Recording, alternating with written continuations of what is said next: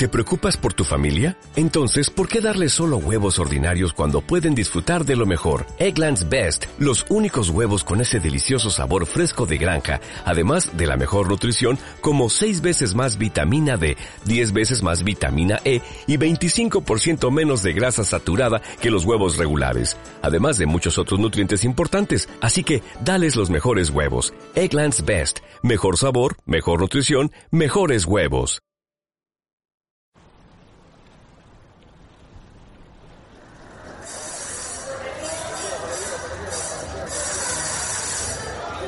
Señor congresista, le invoco, guarde el orden. No tengo nada que retirar sobre eso, lo que es público, probado.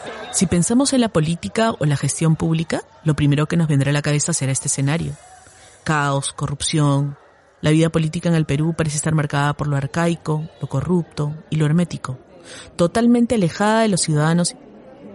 En este escenario, ¿qué rol puede tomar el sector público para generar un cambio desde adentro de las organizaciones públicas y con ello fomentar la participación ciudadana?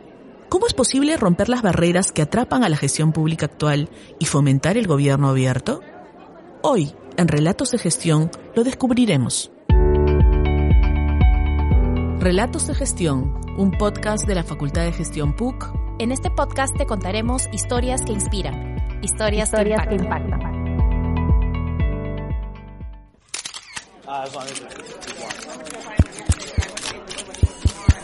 Bienvenidos a Relatos de Gestión y bienvenido Eric Peña al programa. Gracias por acompañarnos hoy para poder conversar acerca del gobierno abierto y la relevancia de la participación ciudadana para que esta iniciativa funcione. Cuéntanos, Eric, ¿cuál fue tu rol dentro de esta buena práctica y qué problemática buscó resolver? Bueno, antes que nada, gracias por la invitación, encantado de estar con ustedes. Y para responder tu pregunta, eh, yo me desempeñaba al momento de lanzar la iniciativa Gobernando con el Vecino 2.0 como gerente de tecnologías de información e innovación en la Municipalidad de Miraflores. Y además dirigía o lideraba el Comité de Gobierno Electrónico de la municipalidad, que era un órgano colegiado en el que participaba también el gerente municipal y el mismo alcalde y que básicamente lo que hacía era priorizar los proyectos e iniciativas basadas en tecnologías de información para apoyar la gestión pública en ámbitos como por ejemplo el gobierno abierto. Y la problemática que queríamos resolver era eh, darle un, un, eh, impulso mayor al tema de participación ciudadana. En realidad, la municipalidad tenía iniciativas muy potentes en cuanto a participación, pero queríamos capitalizar eh, el poder de la tecnología para poder habilitar nuevos campos de participación. Ujú. Justamente en esa línea, Eric, eh, quería preguntarte, ¿tuvieron experiencias previas como una plataforma igual, quizás algún modelo previo que les brindara una hoja de ruta para realizar este proyecto?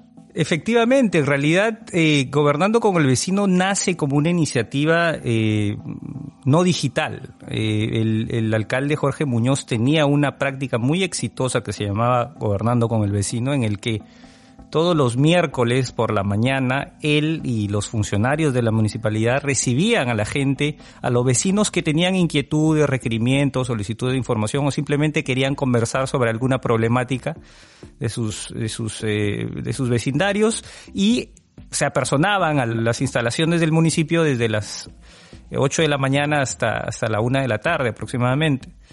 Eh, y descubrimos que esa, esa práctica era sumamente potente y muy rica porque había una interacción directa, ¿no es cierto?, con los funcionarios.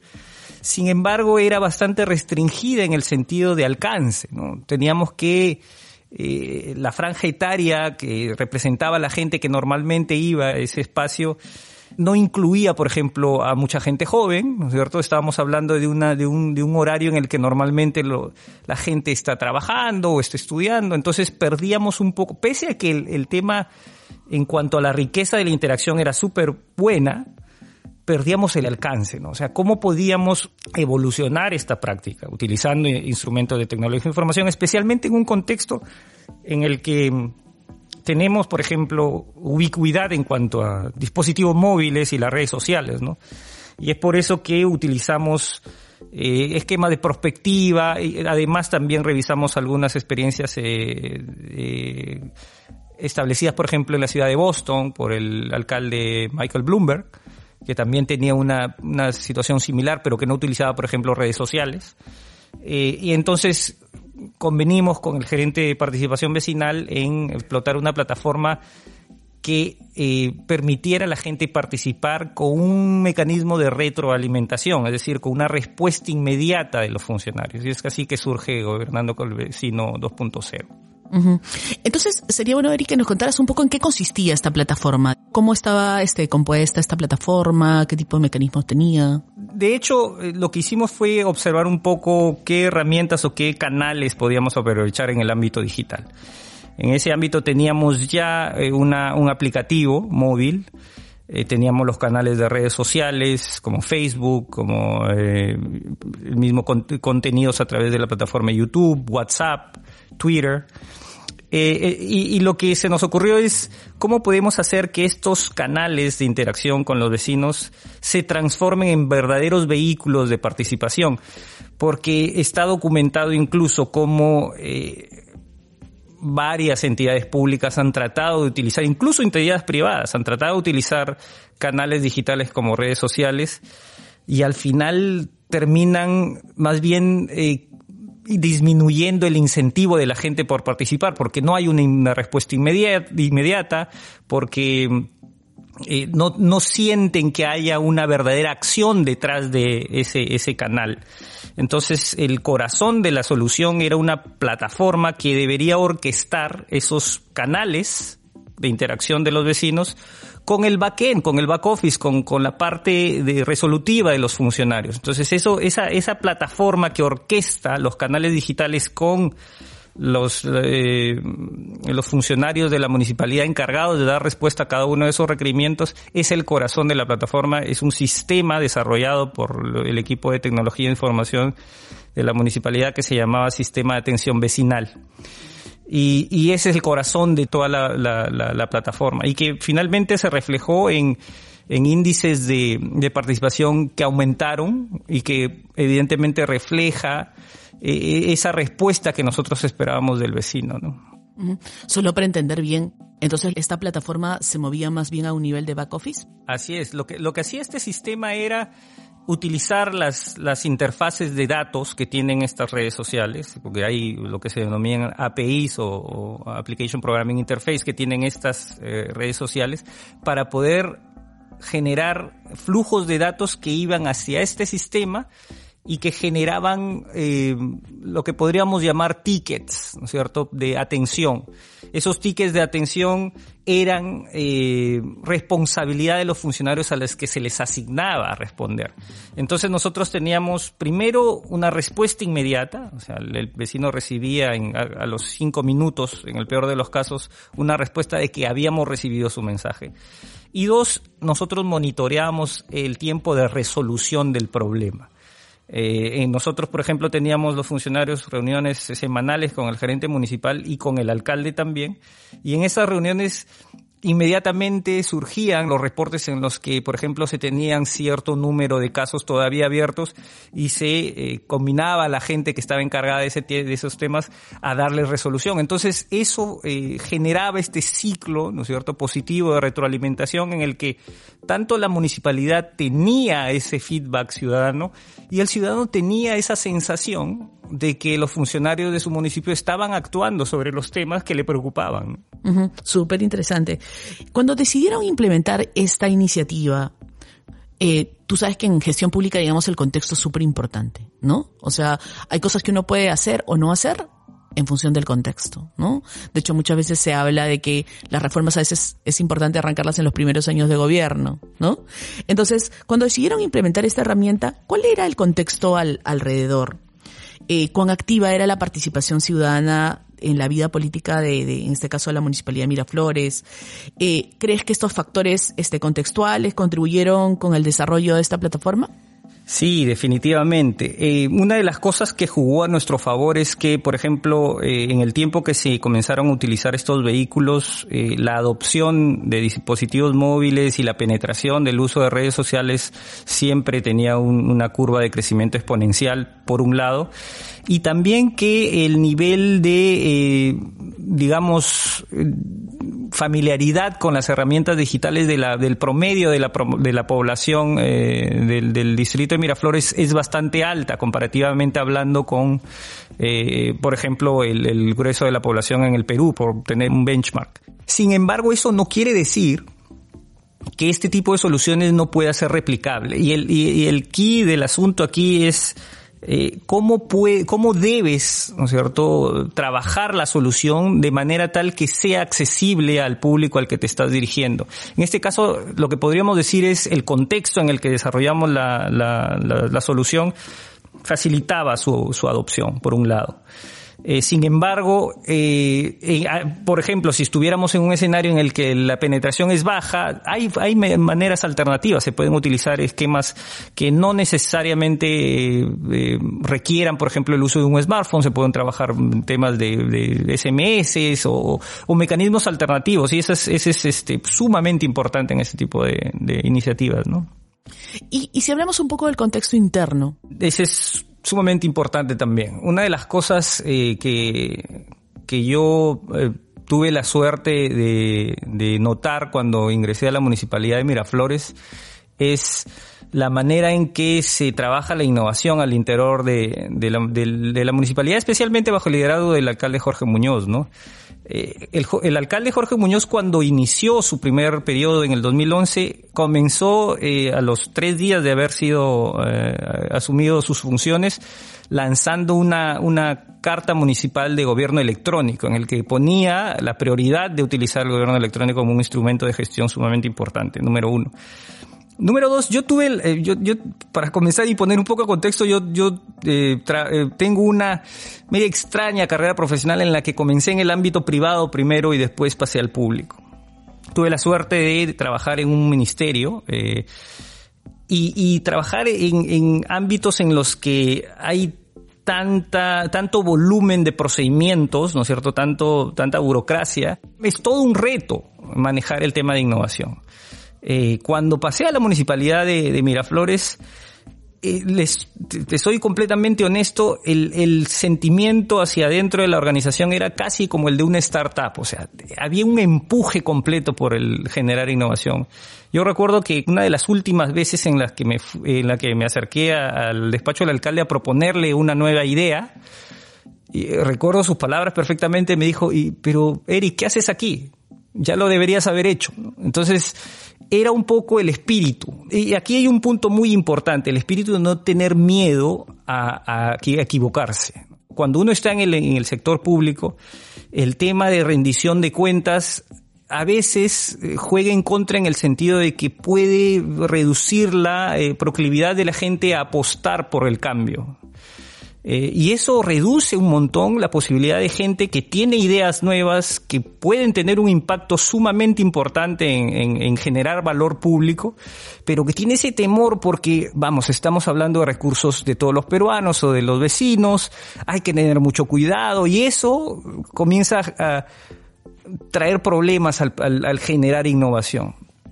Y no hay mejor instrumento que el claro, fallar, pero fallar en chico, experimentar y tener la, la, posibilidad de aprender de un error pequeño para después implementar una, una solución positiva. Y eso es lo que yo encontré en Miraflores. A la interna había, claro, eso no quiere decir que todo era un lecho de rosas, ¿no? Había gente que tenía mucha resistencia al cambio, que nos era, pero siempre había mecanismos de tratar de entender cuál era la motivación que estaba detrás de esa persona para poder proporcionarle mecanismos en los cuales pueda eh, subirse al, al, coche de la innovación. ¿no? O sea, eh, eso definitivamente era algo que teníamos que contemplar como parte de la gestión del cambio de iniciativas como esta. Súper, súper interesante.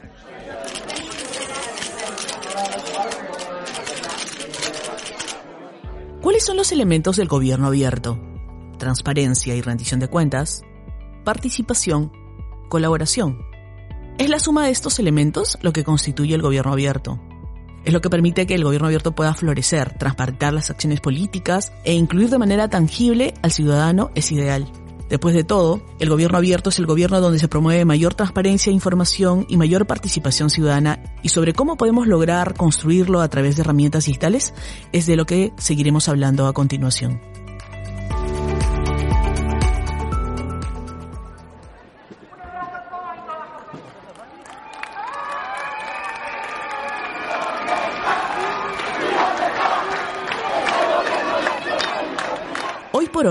La participación ciudadana en la vida política del continente es tangible y potente. Ejemplos claros en Chile, Bolivia y Colombia demuestran una explosión de un pueblo que se ha sentido excluido de la toma de decisiones y ahora quiere reclamar su posición en la vida política y en la gestión pública. Eric, desde tu posición, ¿cómo es que las herramientas digitales permiten canalizar las voces de los jóvenes, que a veces justamente ya no tienen interés en, la política y en la gestión pública? ¿Cómo estas herramientas digitales permiten canalizar sus voces?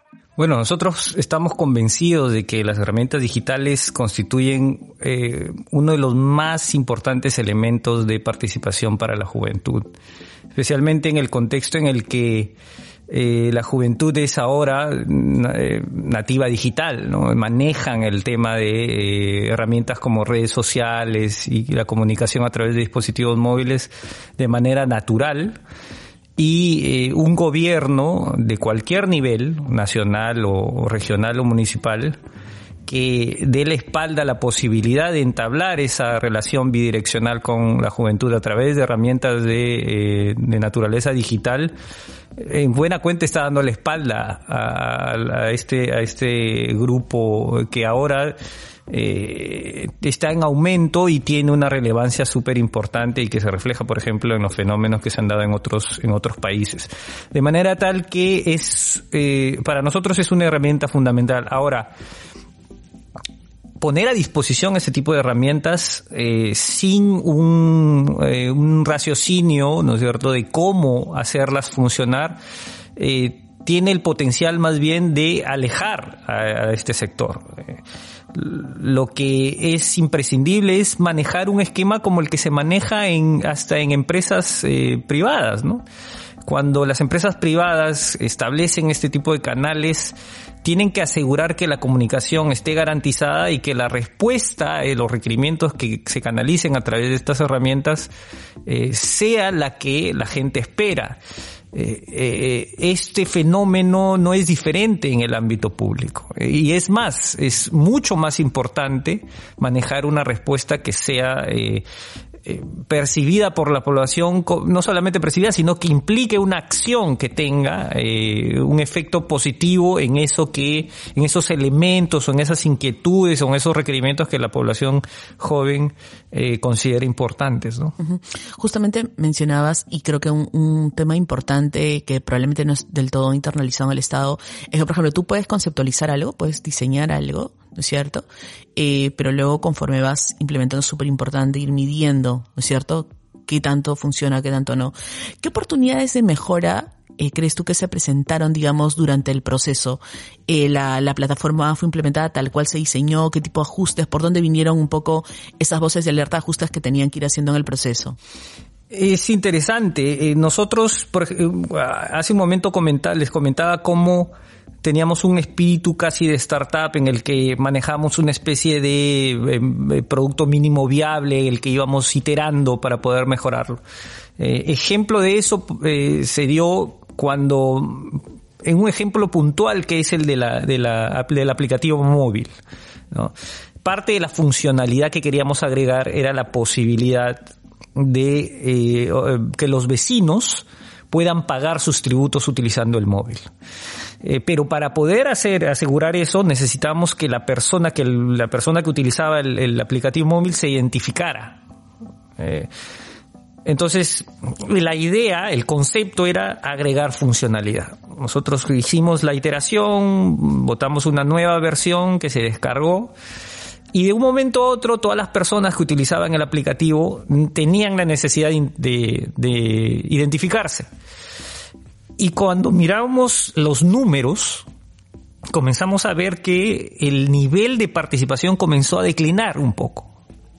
Entonces el feedback que tuvimos ahí es, no toda la gente quiere identificarse para poder, por ejemplo, eh, indicar que hay un, hay un hueco en una de las calles o uno de los semáforos no está funcionando o hay un tema de seguridad en, de, en, determinado lugar o, o de limpieza Entonces, e, ese feedback automáticamente nos forzó a generar una nueva iteración en la que damos ambas posibilidades. Si quieres te identificas para que tengas la funcionalidad de pagar, si no, lo mantienes anónimo y sigues participando y generando ese tipo de interacción. Y justamente respecto de esto que señalas, ¿no? El tema de los indicadores, cómo uno va midiendo. Eh, ¿Cómo crees tú que ha impactado esta herramienta en la vida política y las relaciones entre los ciudadanos y los funcionarios de la Municipalidad de Miraflores?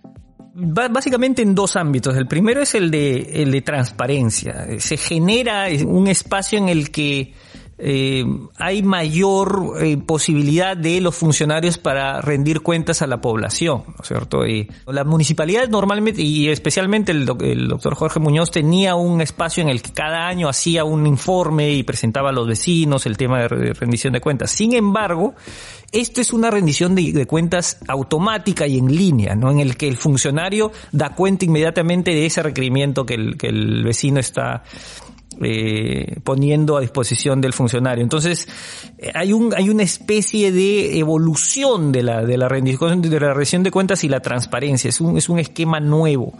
Y por otro lado, eh, evoluciona también la forma en el que el trabajo hacia el interior de la municipalidad se desarrolla, ¿no? Por lo general, eh, los funcionarios tienen una especie de eh, ritmo eh, muy acorde con el esquema burocrático de una organización. Al introducir estos esquemas que requieren una respuesta casi inmediata, eh, se exige al aparato estatal a cambiar también, a cambiar para poder acomodar toda una serie de requerimientos que exigen respuesta inmediata. Entonces no solamente se deja un poco el esquema tradicional de trabajo en lote, en el que se tiene una pila de requerimientos documentales y se va uno por una, por un esquema mucho más dinámico que está acorde con las necesidades de un pueblo que tiene necesidades impostergables e inmediatas, ¿no?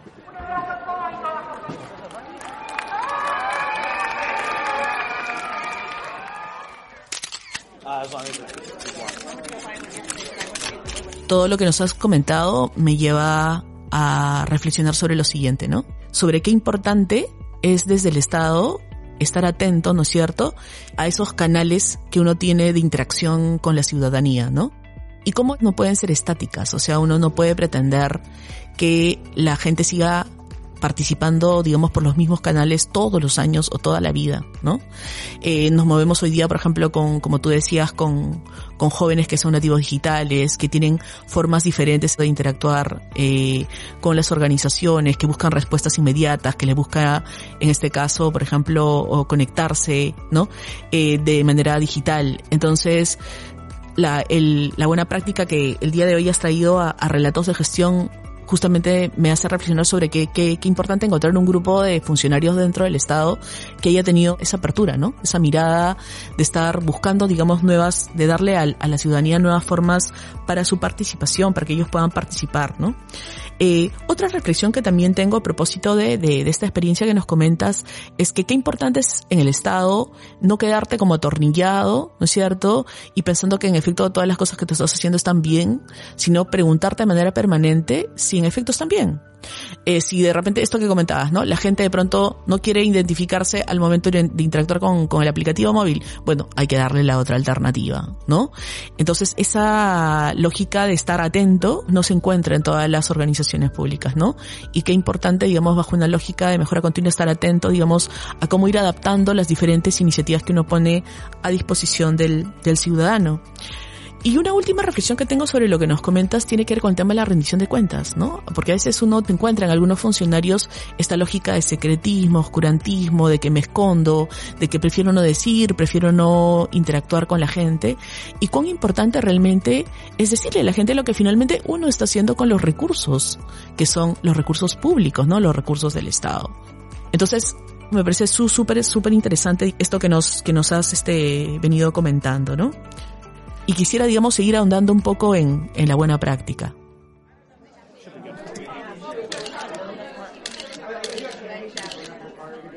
Y en esa línea, Eric, quería preguntarte, ¿hermanan los objetivos del municipio, de, este, de esta municipalidad de Miraflores, con los objetivos de la plataforma? ¿Cómo lograron el diálogo entre la organización, el canal de comunicación y los ciudadanos de manera exitosa? Eh, definitivamente, uno de los elementos más importantes de, de garantizar el éxito eh, en la adopción interna de una, de una solución como esta pasaba por eh, asegurar ese, ese enlace con las políticas de gestión municipal de manera global. Y uno de los vehículos desde el lado de la organización más importantes fue el, el articularlo a través de el Comité de Gobierno Electrónico, ¿no? Ese era el espacio en el que no solamente eh, las áreas que encargadas del desarrollo de la solución tecnológica, sino las áreas que iban a tener eh, la, tarea de ejecutar las acciones dentro de la iniciativa. En este caso, eh, parte, eh, eh, en realidad éramos un equipo de implementación. La, gerencia de participación vecinal, por ejemplo, liderada por Jacobo Ruiz, era, era nuestro partner y nuestro champion al mismo tiempo. ¿no? no hubiera sido posible adoptar y hacer esta práctica exitosa si no teníamos ese, ese, ese apoyo y, decidida acción de un del área que iba al final generar, manejar todo el proceso que estaba detrás de la plataforma por un lado. Y, por el otro, eh, definitivamente se necesita un liderazgo que apueste por la innovación. Eh, cuando yo he estado en otros ámbitos en los que eh, hay, hay siempre un propósito. O, por lo menos una, lo que se denomina pues una apariencia de, de, apreciar el valor de la tecnología, Pero cuando se pasa a la implementación, el apoyo, la legitimidad que uno pueda tener para poder generar este, iniciativas de cambio suele quedar corto, ¿no? En este caso no había tal cosa. El, liderazgo desde el más alto nivel de la organización para poder eh, tener claro hasta el, hasta el nivel más, este, más directo con la población em, que la, la, la prioridad era el servicio al vecino. Eh, y teniendo eso como, como premisa, entonces todo cae en su lugar. Entonces, esos son los mecanismos que, que enlazan la política gubernamental en general con esta iniciativa de índole digital, ¿no? Algo que tú mencionabas que me parece súper interesante es el tema de darse la oportunidad para equivocarse, ¿no? A veces en el Estado es difícil hacer eso porque tienes a, al órgano de control interno detrás. ¿no? Entonces, ¿quiénes fueron los detractores? ¿Cómo se gestionó en este caso el proceso de cambio, ¿no? Eh, digamos, ¿qué lecciones sacas de esa, de, esa etapa? Toda iniciativa que genere cambio va de todas maneras a generar algún tipo de fricción, porque hay gente que en general es una reacción natural del ser humano, ¿no es cierto? Eh, el ser humano eh, tiende a estar sumamente cómodo cuando está sumido en el status quo y no hay algún tema de, forzarse a hacer las cosas de manera diferente. Y en esta iniciativa en particular eh, era bastante importante el manejar la gestión del cambio porque no, eh, no, era solamente tecnología, gerencia municipal y gerencia de participación vecinal, porque los requerimientos que entraban por los nuevos canales iban a ser atendidos por absolutamente todas las áreas de la municipalidad. Entonces todas se vieron tocadas por un esquema nuevo de responder. Ah, ahora, Ah, hubieron áreas que evidentemente se sintieron un poco presionadas y dijeron, oye, esto va a ser mucho más trabajo, esto va a generar doble, o sea, doble mecanismo de atención, o sea, ahora por, por un lado tenía los documentos que entran por mesa y parte y ahora tengo esta nueva pila o esta nueva cola y tengo que manejar, eso es más trabajo, entre comillas, ¿no? Pero lo que, lo que hicimos fue entender cuáles eran esas preocupaciones del lado de los funcionarios y los, y los trabajadores municipales. Y claro, en la medida de lo posible, porque nunca se puede generar un 100% de adopción y que todo el mundo esté feliz, pero sí se procura maximizar la recepción de los nuevos procedimientos y tener en cuenta esas preocupaciones, ¿no? Para acomodar nuevos mecanismos de medición de desempeño, por ejemplo, en el que hayan incentivos por eh, mejorar, por ejemplo, indicadores de este, de esta naturaleza, eh, eh, y cambiar esa percepción de me están queriendo poner más trabajo por el te estoy dando la oportunidad de hacer tu trabajo más eficientemente. Entonces, es un trabajo sumamente difícil. No, no digo que sea sumamente fácil o, algo eh, trivial, pero sí es algo que eh, se tiene que tener en cuenta para poder garantizar un mínimo de éxito en cualquier tipo de iniciativas de esta naturaleza, ¿no? Y justamente en esa línea, eh, pensando, digamos, en este caso en la escalabilidad, ¿crees que este proyecto sea, sería viable en otros distritos o a escala nacional? Por supuesto que sí. Yo creo que sí. Sin embargo, no como se implementó en, Miraflores. Eh, aquí lo que hay que siempre tener en cuenta que eh, es imposible, especialmente en ese, con, la naturaleza de este tipo de soluciones, es imposible generar una solución que sea de una talla que le hace para todos. Eso no, no funciona. Eh, lo que, lo que es replicable es el espíritu y todo lo que está detrás en cuanto a el propósito y la manera en que se articulan, por ejemplo, las, herramientas y, cómo el funcionamiento detrás del orquestador del sistema de atención vecinal garantiza que los flujos y los procesos sean eh, efectivos. Pero en cuanto a la implementación fina, eh, a, los flujos de procedimientos puntuales, a qué tipo de, de, canales, por ejemplo, se van a utilizar, eso tiene que cambiar y ajustarse a la realidad de donde se va a implementar. Eso es un hecho. Bueno, Eric, mil gracias por habernos acompañado el día de hoy. Eh, antes de irnos, quisiera que nos dejes una última reflexión, ¿no? Eh, sobre cuál es la importancia justamente de la participación ciudadana en la promoción de gobierno abierto. Bueno, nuevamente gracias por la oportunidad y, lo único que les puedo comentar es que la participación vecinal como parte fundamental del gobierno abierto constituye una de las mejores eh, formas en las que eh, cualquier gobierno, más bien un gobierno de cualquier de, de los niveles, nacional, regional o municipal, eh, puede garantizar que las acciones que lleva a cabo para generar valor público eh, tengan un impacto positivo en la población. Eh, por lo general, eh, las entidades del ámbito público tienen esa proclividad a imaginarse soluciones, ¿no es cierto?, a tratar de diseñar con el mejor espíritu y con la mejor de las intenciones, pero si no se tiene un mecanismo en el que tenga el funcionario ese, ese ciclo de retroalimentación en el cual te des cuenta que estás generando un impacto positivo, eh, es muy difícil, especialmente en ámbitos eh, que tienen incidencia social, porque los sistemas sociales no son simples, no son causa-efecto, ¿no es cierto? Entonces, mi reflexión es el gobierno abierto es uno de los elementos más importantes para poder tener ese sensor en la población, que es el, elemento más importante para generar esa retroalimentación que nos garantice que estamos generando verdadero valor público. Muchas gracias, Eric. Hoy día hemos conocido a Eric Peña. Él es un implementador de, de una iniciativa en el Estado que recibió justamente el reconocimiento de Ciudadanos al Día como un premio a buenas prácticas en gestión pública.